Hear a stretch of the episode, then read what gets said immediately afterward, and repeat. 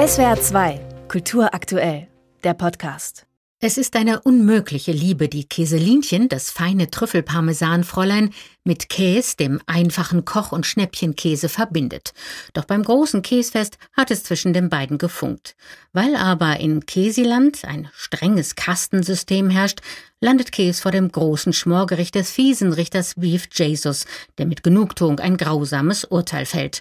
Doch dank Käselinchen gelingt die Flucht. Und so nimmt ein wahnwitziger Roadtrip mit der alten Eierschäse seinen Lauf. Ein schräger Nonsens auf den ersten Blick, typisch Strunk eben, dem die skurril exzentrischen Geschichten nur so aus dem Ärmel zu fallen scheinen. Mitnichten. Die Käsis, sagt Heinz Strunk, hätten einen Vorlauf von gut sieben Jahren gebraucht, um den Käsekosmos auch sprachlich in den Griff zu bekommen. So Begriffe wie Gouda-Welch oder du hast ja wohl nicht mehr alle Käsiletten am Zaun oder lass mal die Käsimatenten, die habe ich dann über die Jahre gesammelt.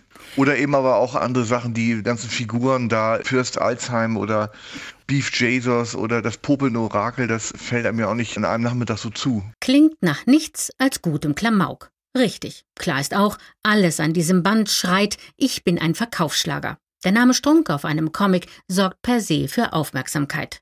Fairerweise macht der Autor selbst aus seiner Abenteuergeschichte keine Edelfeder, unterhaltsam, albern, harmlos, ohne politische oder moralische Hintergedanken, so beschreibt er sein Projekt Kesiland.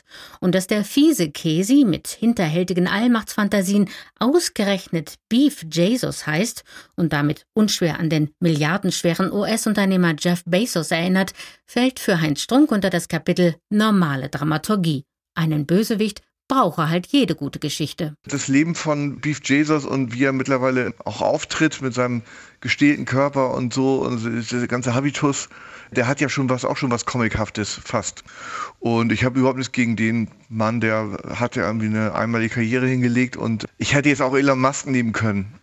Ich fand das Wortspiel halt, das ist ja schon, finde ich, ein ganz guter Witz und dass man den auch eben nicht Beth Jesus nennt, sondern Beef von Stunk machen.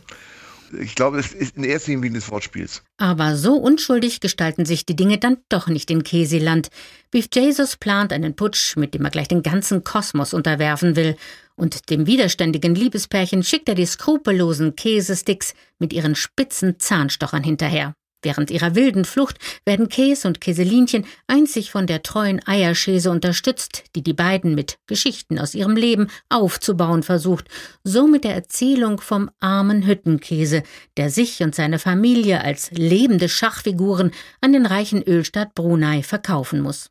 Alles andere als Kinderkram, obwohl die Käsis als All-Age-Buch schon für ein Alter ab neun Jahren angeboten werden und genauso verhält es sich auch mit den Illustrationen, für die der britische Street Art Künstler Went 137 gewonnen werden konnte. Sehr innovativ und sehr detailreich. Also ich finde auch, dass er diese Käsewelt ganz gut erfasst hat. Bunt, wimmelig, irgendwie vertraut freundlich wirken die sehr gelungenen Zeichnungen. Doch auch auf der Bildebene lassen die Details tiefer blicken, wenn im unterjochten Käsiland plötzlich Fahnen mit Nazi-ähnlicher Symbolik wehen. Man kann sagen, was man will. Die Käsis das ist natürlich Klamauk und Nonsens, aber herrlich gemacht und keineswegs bedeutungslos. SWR 2 Kultur aktuell. Überall, wo es Podcasts gibt.